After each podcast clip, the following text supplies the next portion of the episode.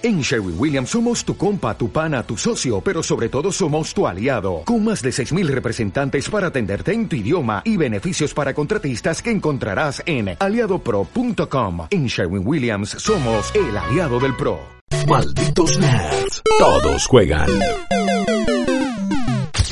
A encarar un repaso por la historia del gaming, ya que estamos pronto a la nueva generación de consolas. Vamos a encarar un repaso por lo que fueron los juegos de lanzamiento de las distintas generaciones, obviando tal vez los albores del gaming con eh, las Atari, las Coleco y tantas Intellivisions que dieron vuelta por ahí. Vamos a dejar de lado también a la mítica Famicom, al Family de la gente que... Eh, más allá de que estaba la Master System dando vueltas por ahí, jugó sola ese campeonato. No tenía competencia. Por la...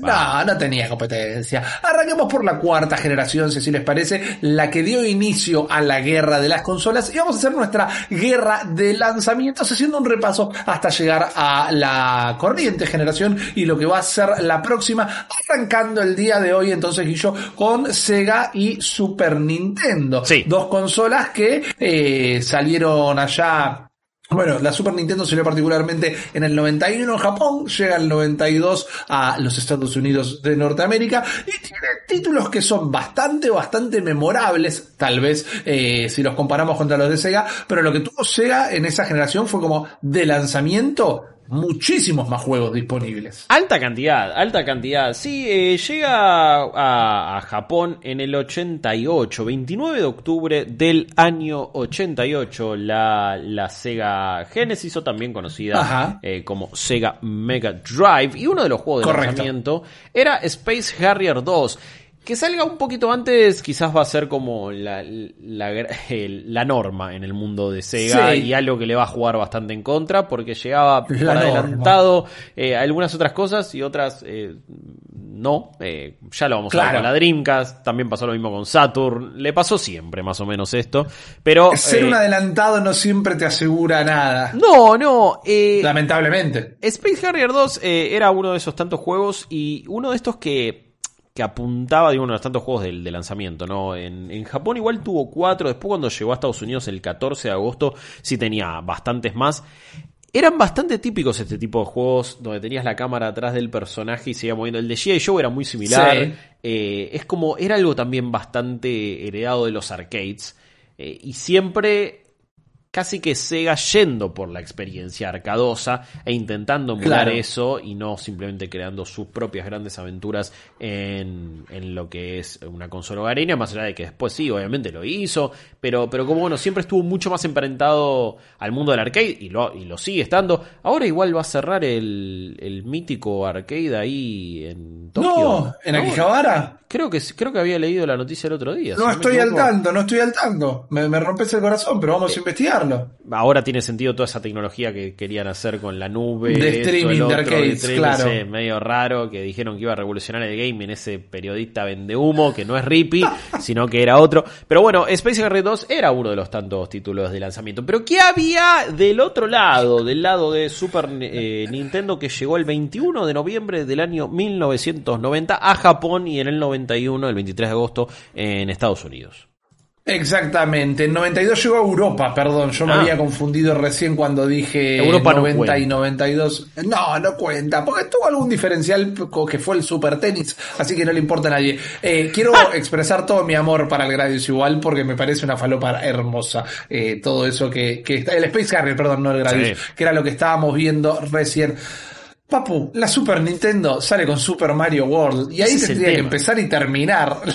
Medio que sí. Bajamos la persiana y nos vamos temprano a casa. Es jodido, es jodido porque es como, che, ¿con qué salió tu consola? Y con uno de los mejores plataformeros de todos los tiempos. Eh, si no el mejor. O sea, hay, hay un gran argumento para, para decir que Super Mario World es el mejor juego de Mario de la historia. Eh, Sí, sí. me parece. eh, En general, no sé, mi, mi corazoncito estuvo más con el 3, pero porque tuve Family, no Super Nintendo, pero sé que este es mejor. Claro. Eh, a mí me, me parece que Super Mario 64 es un juego importantísimo. Super Mario Odyssey me encantó. Super Mario Galaxy 2 también lo amé. Pero me parece que este, para el año en el que salió, para todo lo que ofrece, los secretos, la duración, la complejidad de todas las plataformas en sí, el diseño. Sí. man, es, es un juego histórico, es un 10, no hay, no, no hay algo que darle, me parece. Eso es el tema, eso es el tema. Esto también no, no debería ser el arquetipo de lo que tiene que ser un juego de lanzamiento. El juego de lanzamiento de tu consola tendría que ser el que viene a revolucionar todas las normas. No lo va a poder ser siempre, pero tiene que revolucionar todo lo que se conocía hasta el momento, todo lo que las consolas anteriores no podían hacer y ser el justificativo de por qué te tendrías que comprar una consola nueva. Esa fue una línea que también a medida que avancemos con esta guerra de lanzamientos vamos a ver que se ha ido desdibujando, ¿no? En un momento ya la consola empezó a salir antes de que sus mejores exponentes salgan, cuando en un principio la consola salía de momento con sus mejores exponentes. Me parece que Super Mario World es definitivamente uno de ellos, además bien pensado por el lado de que era un juego que realmente largo, te podía llevar muchísimo tiempo terminarlo, era un juego que podía ser el único que tuvieras y la pasabas bomba directamente. Y para cerrar lo que fue directamente el lanzamiento solo en Japón venía también eh, emparentado solo dos títulos de lanzamiento eh, en 1990 con F0 que a mí es, Oh. es un juego que me encanta, es uno de mis juegos favoritos, debe haber sido sin miedo a equivocarme, el juego que más horas le puse Ah, eh, en Super Nintendo. eh, lo amaba, lo amaba, lo amaba, lo terminé con todos los autos en todas las dificultades. Hoy lo agarro y me choco con todo, pero en su momento también fue mucho tiempo eh, el único juego que tuve junto al Super Mario World. F0 también, mientras que tal vez no es tan revolucionario como el Super Mario World, hasta ahí, hasta ahí, porque lo que hacía era demostrarte el poder de procesamiento Claro. de la consola y esta sensación de velocidad que vemos del título en ese entonces, en el 90, no se podía conseguir en otra, en otra consola, además de una banda sonora inolvidable. Pero bueno, en primer principio en Japón, cuando salió por primera vez la Super Nintendo, estos eran dos títulos de lanzamiento eh, y, y me parecen bastante, bastante buenos, mientras que ahora vamos a hablar de otros, porque tenías como para todos los gustos, un plataformero y uno de carreras, es como que abarcaste un público enorme. Me, me, me digo como decías, podías tener esos dos cartuchos y ya. Pero está bien, vos venís con Super Mario World, vos venís con F0, pero vos sabés lo que había del otro lado. Vos sabés lo que había. contame. No, no, no, juegos maravillosos, eh, maravillosos. Como por ejemplo, el pelotazo con carrera en los testículos de Enter Beast. Eh, yo, está bien, año 88, de nuevo, otra adaptación de arcade, un juego que no estaba completo tampoco eh, del todo en, en Sega, pero te comprabas una consola pensando que ibas a ver el futuro del gaming y de repente te caía este beat'em up eh, muy, muy malo, eh, inentendible, inexplicable, con mecánicas eh, bastante horrendas, que encima en arcade tenías que ganarlo dos veces, como la, la primera vez era como mentira y después sí era la posta. Eh, lo intentamos jugar cuando salió la, la mini, la, la Sega Genesis Classics, me acuerdo. Eh, Gran colección de juegos, gran, gran juguetito. Sí, esa, la sí. Sega Mini Classic. De las mejores, de, lo- de- de los mejores lineups de- de esas pequeñas consolas. Pero estaba Alter Beast y no, no puedo recomendarlo. Es una bizarría total. Cada vez que agarras esos ¿Cómo tres no? orbes. eh, y Mirá te- el te pelado con túnica ahí, como Ah, te sí, sí, combate mirá, tirándote rayitos. Ese Voldemort con rayitos es, es una vergüenza. No, no, no, no. Realmente nada, na- nada importaba. Todos estos jefes eran súper ridículos. Eh, si los jugabas a dos, quizás era todavía más complicado. Pero Sí. no, no, no, no se entendía bien cuándo les hacías daño, qué, qué- cuánto daño te podían hacer a vos. Los, aparte tiene tipo cuatro niveles, eh, es como muy corto, cuatro o cinco niveles, no sé, es, es posta que acá tenemos un playthrough completo que dura 10 minutos. O sea, 10 minutos. En 10 minutos te podías llegar a terminar este juego. Para los que ahora se quejan de, eh, pero 60 dólares por 28 horas. Y bueno, acá te debían cobrar quizás algunos lacras 80 dólares y duraba tan solo 10 minutos. Era tan jodido que bueno, ibas a tener que jugarlo un montón. No es el único juego que había salido en el lanzamiento de la Sega Mega Drive ahí por el año 88. Porque tenías algunos otros como por ejemplo también Super Thunderblade. Hay varios juegos que yo realmente no los recordaba. No voy a mentirles. Eh, Super No Thunderblade mientas, por es favor. uno de ellos. eh, que combinaba un shoot 'em up con eh, ir con un helicóptero, un helicóptero que se mueve con una gracia eh, que desafía las leyes de la física, pero me imagino que igual un montón de gente lo, lo habrá disfrutado ahí a Super Thunderblade eh, peleando contra el tanque más grande del mundo, en este caso. ¿Cómo se mueve eso? ¿Cuánto combustible consume por centímetro que avanza ese tanque? Terrible, terrible, pero eh, hey, el gaming era, era también tan sencillo como eso. La, pibe, en mi época teníamos, había niveles, había high score, había continúe, y nosotros le disparábamos lo que venía. Y no preguntábamos, nene. Y la pasábamos bien, y nadie se quejaba. Y no te preguntaba si te lo daban para la próxima generación o no, si tiene ray trace y el, las microtransacciones. Y así era el gaming en esa época, en el año 88, cuando Super Thunderblade, eh, así bien digo su nombre, salía. No sé si querés ir vos con uno de Super Nintendo o yo tiro alguno de los otros. Dale. No, mira, te voy a tirar un equivalente. Eh, ah, van a hacer la salvedad por si recién se suman algo de esto. Como bien decía Guillo, eh, eh, la gran problemática de estas comparaciones es que algunos de estos juegos terminan saliendo tres años después. Más allá de que podemos declarar me corrijo, más allá de que podemos debatir la superioridad de estas dos consolas, cuál era la mejor. sí, no, es la Super Nintendo la mejor. Está clarísimo. La Super Nintendo la mejor. Callate la boca, era la mejor de todas. No, vale. Eh, eh, pero, no, pero hablaba del hardware igual, eh, que sigue siendo la superior. por el lado de los avioncitos y de este tipo de mecánica de juegos, teníamos Pilot Wings cuando llega el lanzamiento en Super Nintendo. No sé si es la mejor comparativa, pero dale, dale, dale, vos ponele. Por, por, gráficos, por cómo era la modalidad de juego, Pilot Wings tiene, Pilot Wings, perdón, eh, es un juego como de culto. Hay mucha gente que ama Pilot Wings. Una manera de decir que, es un juego pedorro, pero lo querías igual.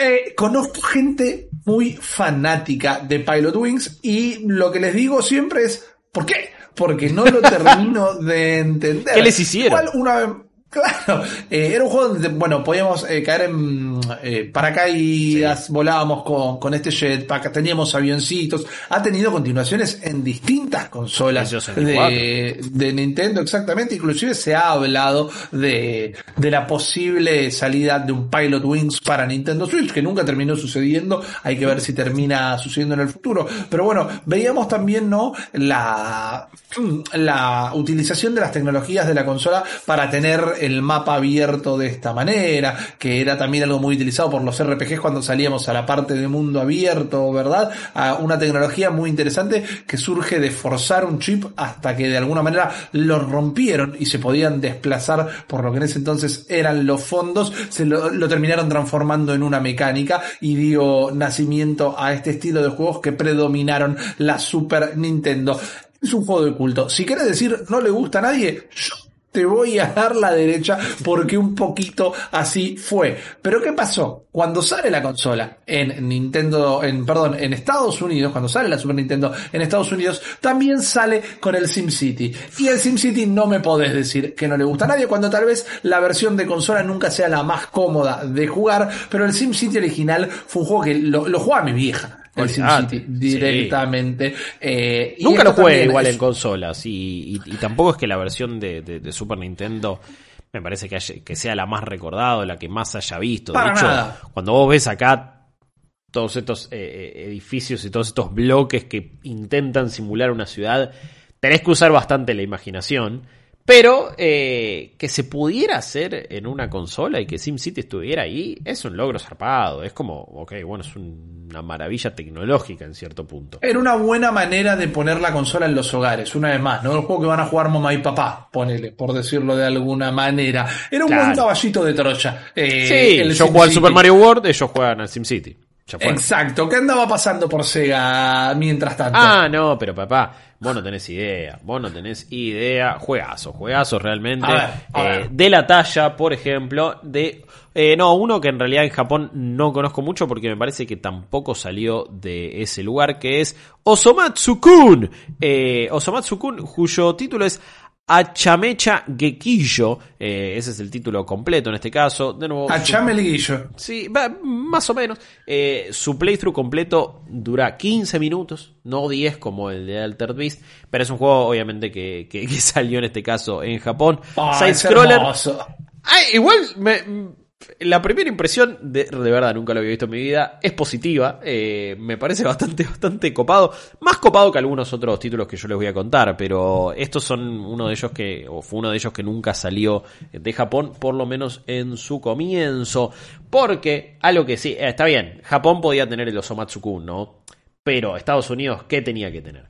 Vos decís, cuando vos hablas del pasatiempo nacional de Estados Unidos. ¿Vos de qué estás hablando? Estás hablando Del béisbol, señor. Del béisbol, justamente. Y Sega Genesis sale en Estados Unidos con Tommy la Sorda Béisbol. Literalmente se llamaba Tommy así. la. Tommy la Claro, Sorda, Tommy la Sorda. eh, como John Madden, como Alexi Lalas, teniendo en su propio videojuego de deportes. Ah, el Alexi Lala. el Alexi. Lala Soccer era un desastre, pero Alexi Lala es un campeón igual, es fenómeno Ah, total. pleno, lo bancamos a muerte. un- una melena inolvidable. Pero sí, en su momento todos los juegos de deportes eh, tenían el nombre de un deportista detrás. Estaba el Pete Sampras Tennis. Eh, por supuesto que más acá, viniendo en el tiempo, tuvimos al Tiger Woods PGA, ¿no? Pero Hey, el Ayrton Senna Fórmula 1 para Eh, Sega, un juego que en casa se jugaba muchísimo. también. Pero bueno, este era el Tommy la Sorda Béisbol. ¿Qué sé yo? Yo me acuerdo del juego de béisbol de Family. Es el único juego de béisbol que jugué en mi vida. Y tampoco, ni siquiera así puedo entender este deporte. Un deporte que me resulta aburridísimo. Y mira que yo te veo absolutamente cualquier cosa. Mira, No, no, el béis- jamás hubiera imaginado esto de ti. A mí me encanta el béisbol. Es No. uno de los sueños de mi vida ser jugador de béisbol. Te, te, te lo regalo, te lo regalo, man. Mirá que yo soy mega cipayo con el la sorda para mí. No, el Tommy la sorda no. Mirá que yo soy mega cipayo con el béisbol, pero, pero con este no, no puedo, no puedo. Eh, tiro uno más de, de Sega en este Venga. caso y después nos volvemos para el lado de Super Nintendo. Había ya Dale. después, cuando eh, con, con esos cuatro juegos salió en Japón, ¿no? El Space Harrier 2, Super Thunderblade, eh, Super Thunderblade, Alter Beast y el Osomatsu Kun.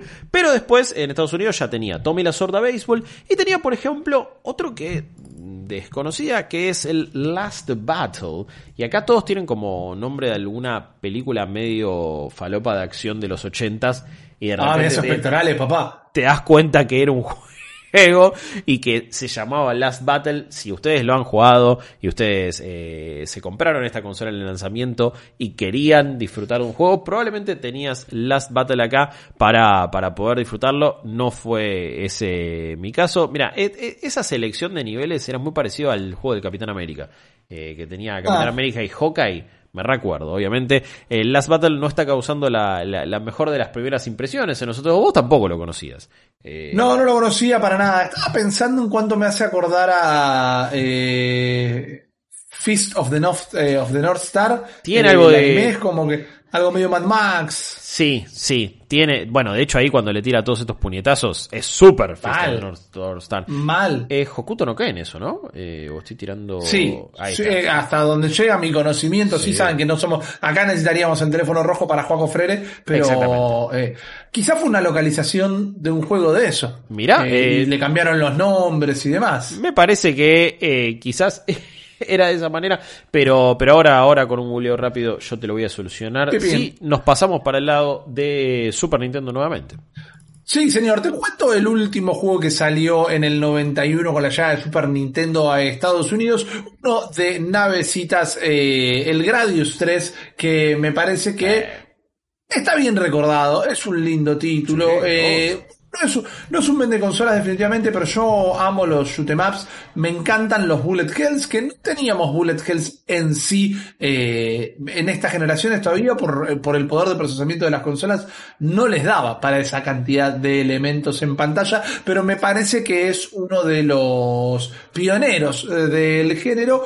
Y por más que estemos hablando de un lanzamiento en Estados Unidos, eran juegos que tal vez pegaban más en Oriente, son títulos que a mí me gustan mucho. Después, rapidito para pasarles por encima, cuando en el 92 la consola termina llegando a Europa, que bien decíamos al principio, poco nos importa, pero hay mucha presencia de Nintendo en lo que es Europa. La diferencia es que en el lanzamiento agregó dos juegos deportivos sumamente europeos, que son el fútbol y el tenis, con Super Tenis y Super Soccer, eh, Super Soccer, bien digo, tira ahí el que quieran, que encima le pusieron Super Soccer a un juego en Europa, que los europeos deben haber dicho, ¿qué, Habrán como locos, sí. soccer acá. No, Claro. del, del, del Super Tennis me acuerdo y no sé si no está en el, en el sistema online para Switch de, de, de Super Nintendo. Me correcto, parece- parece que correcto, está. correcto, está. Eh, Rippy, estábamos en lo correcto. Mirá, somos tan grosos que, que obviamente tenemos las suposiciones adecuadas.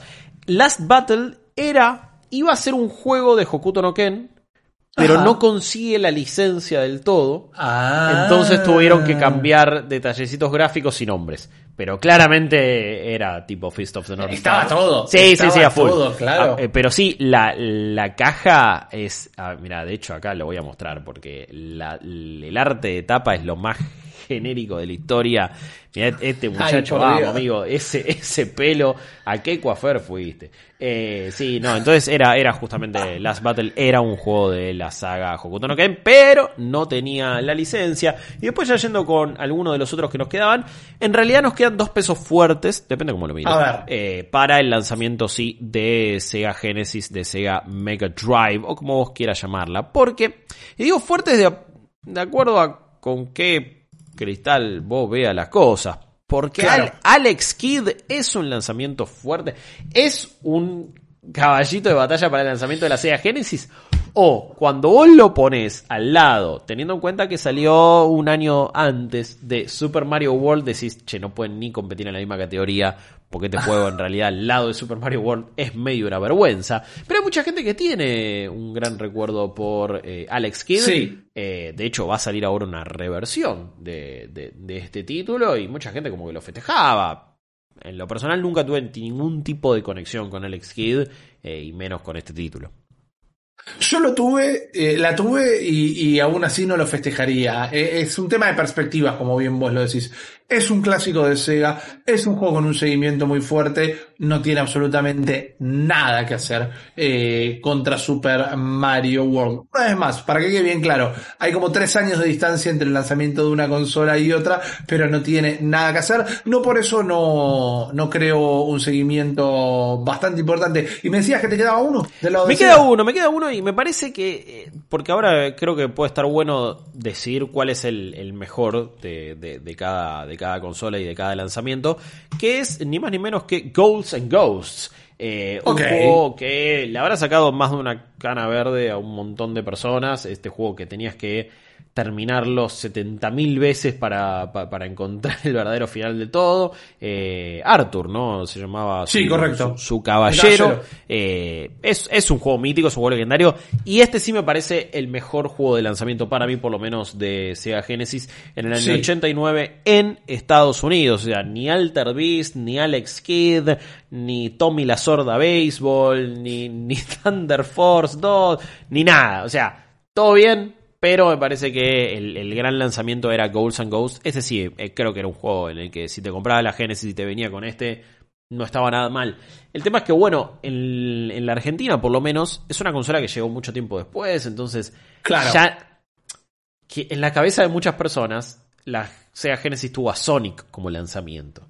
Eh, Exactamente. tenías un Mortal Kombat de lanzamiento. Eh, y tenías un montón de otros juegos. Y me parece que también por eso fue una consola tan querida acá en el país. Más allá que era más fácil y más barata que de, conseguir que Super Nintendo. Pero en el resto del mundo no, no fue tan así. O sea, tardaron en llegar esos grandes juegos que definieron a Sega, a Sega Genesis y, a esta consola. Pero en su lanzamiento, bueno, Alter Beast, qué sé yo.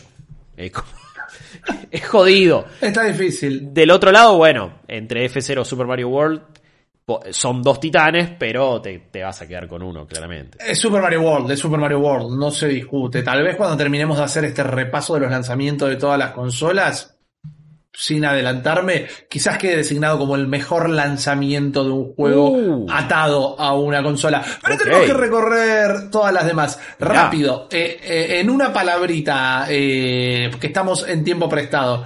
Este primer episodio de la guerra de lanzamientos me parece que queda claro que lo gana la Super Nintendo. No, bueno, está claro, está claro, está claro. Eh, incluso, aparte, vos decís, en Japón salieron cuatro para Sega. En, Claro. Para Super Nintendo salieron dos. Está bien, hay más cantidad de uno, pero ya con un Super Mario World o con un F0, estás hablando de dos de los mejores juegos del- del- de la consola y uno de, de ellos es uno de los mejores de la historia. Sí, va a ser interesante ver cuál es el mejor juego de lanzamiento de una consola de todos los tiempos. Este ya me parece que le ponemos una medallita. Y de última, me parece que la- van a competir todos juegos de Nintendo. Yo no quiero spoilear, pero van a competir todos juegos de Nintendo.